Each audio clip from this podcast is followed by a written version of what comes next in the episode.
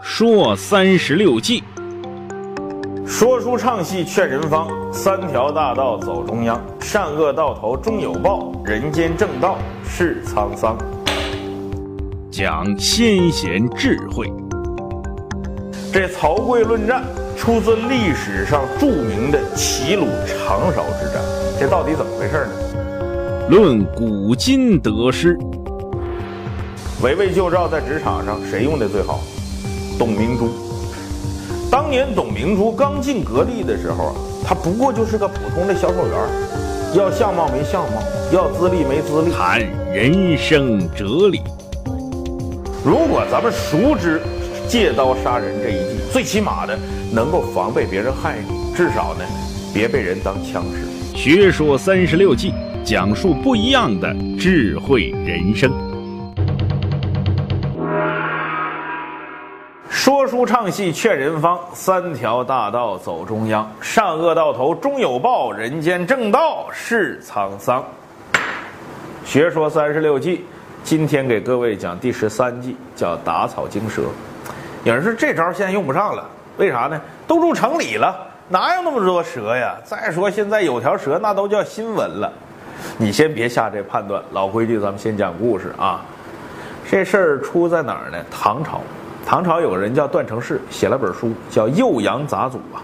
这本书里啊，就记载这么个事儿：唐朝有个人叫王鲁啊，他在涂县做县令。这个王鲁啊，是个什么人呢？贪财的小人。哎呀，爱财如命啊！我说的财是钱财的财啊，经常对老百姓是横征暴敛的。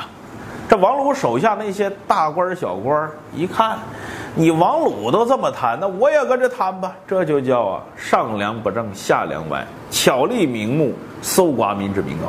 所以当涂县的百姓那真是苦不堪言呐，一个个都从心里边恨透了这帮狗官了，总希望找个机会，我得好好治治你，出出我心中这口恶气。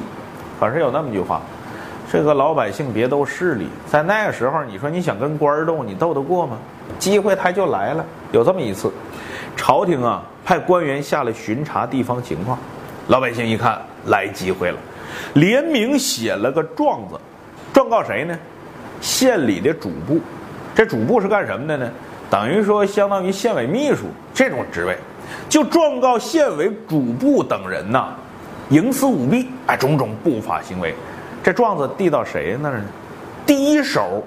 递到了县令王鲁手上，你咋这么巧？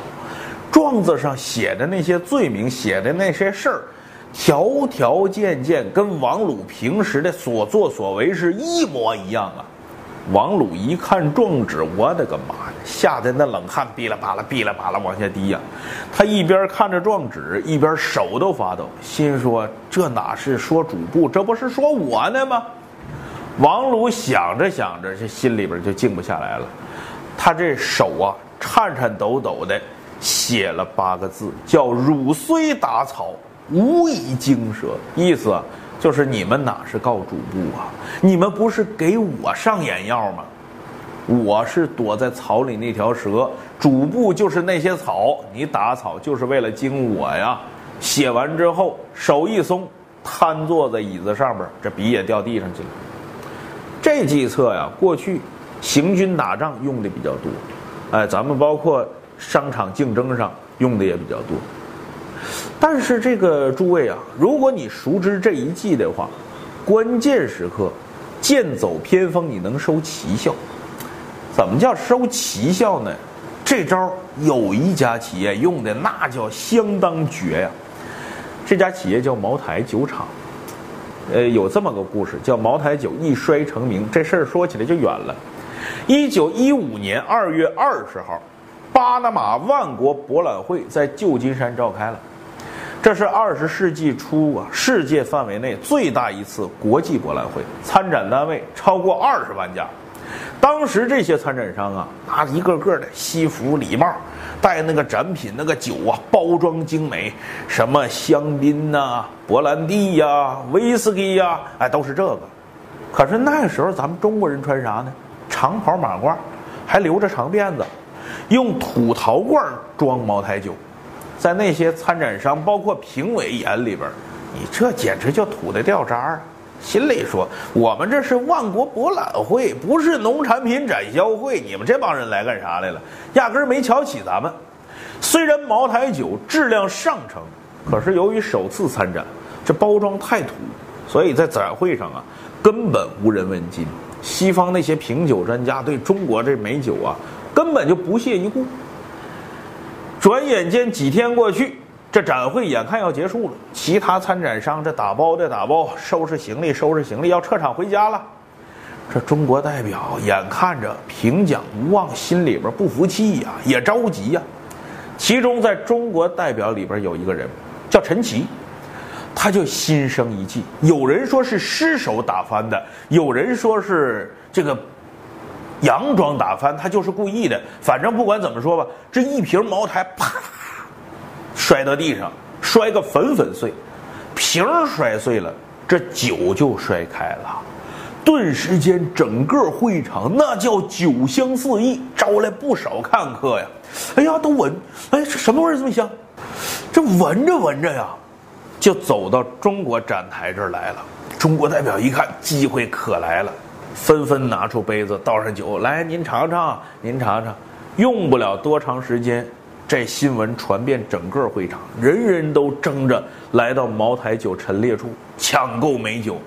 大家都认为，就这个中国的白酒啊，比什么勃兰地呀、香槟更具特色。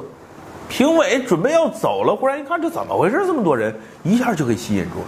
到那说：“我尝尝吧。”一杯一杯又一杯，一连干了好几杯。喝完这杯还有三杯，反复品鉴之后，一致认定茅台酒。世界上最好的白酒，于是向茅台酒补发了金奖，这就是万国博览会茅台酒一摔成名的故事。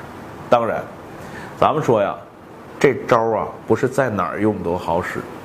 前两年，山东有家酒厂就听说这事儿，说啊，茅台一摔成名，我的妈呀，他摔一瓶红了一百多年，咱们也摔呗，咱多摔几瓶。于是策划同一天。在四五个酒厂、四五个商场，这个酒家专柜，每个专柜安排个副总拿酒瓶子，噼就啪着，就开始摔呀。本想一摔成名，结果可倒好，投诉的投诉，指责的指责，更有人说你没有病啊！好好的酒不喝，你拿去摔，你喝多了你是咋的？典型的东施效颦。为啥呢？你得看你所处什么环境。周围是什么人群？最近这两年呢，我认为玩打草惊蛇玩的最漂亮的是一家微信公众号。二零一六年的七月，就是去年，有这么一天，突然大家被一篇微信公众号推文给刷屏了，叫做啥呢？四个小时逃离北上广，大概意思是啥？只要你在指定时间内到达机场，我就给你一张往返机票，你也别问去哪儿。你也别问到了那儿之后你要干啥，你爱干啥干啥。咱来场说走就走的旅行，短短几个小时，阅读超过百万。后来数据统计了，三个小时之内，他们这家微信公众号涨粉十万。哎呦我天哪，让多少公众号都羡慕嫉妒恨呢！这招我认为，这些年里玩打草惊蛇玩的最漂亮的，用逃离北上广这个老梗，加上说走就走的旅行，成本之低，收效之大。堪称近年世界营销之经典，所以咱们说打草惊蛇不是经常用的，但是如果你熟知此计，一旦出手用好了，那叫奇效。当然了，如果这招使不好，也容易东施效颦。所以各位得注意，千万别没打着草，还让蛇给咬了一口，这个就跟智商有关了。这正是以以扣食，察而后动，富者。因之美也。学说三十六计啊，咱们下回接着说。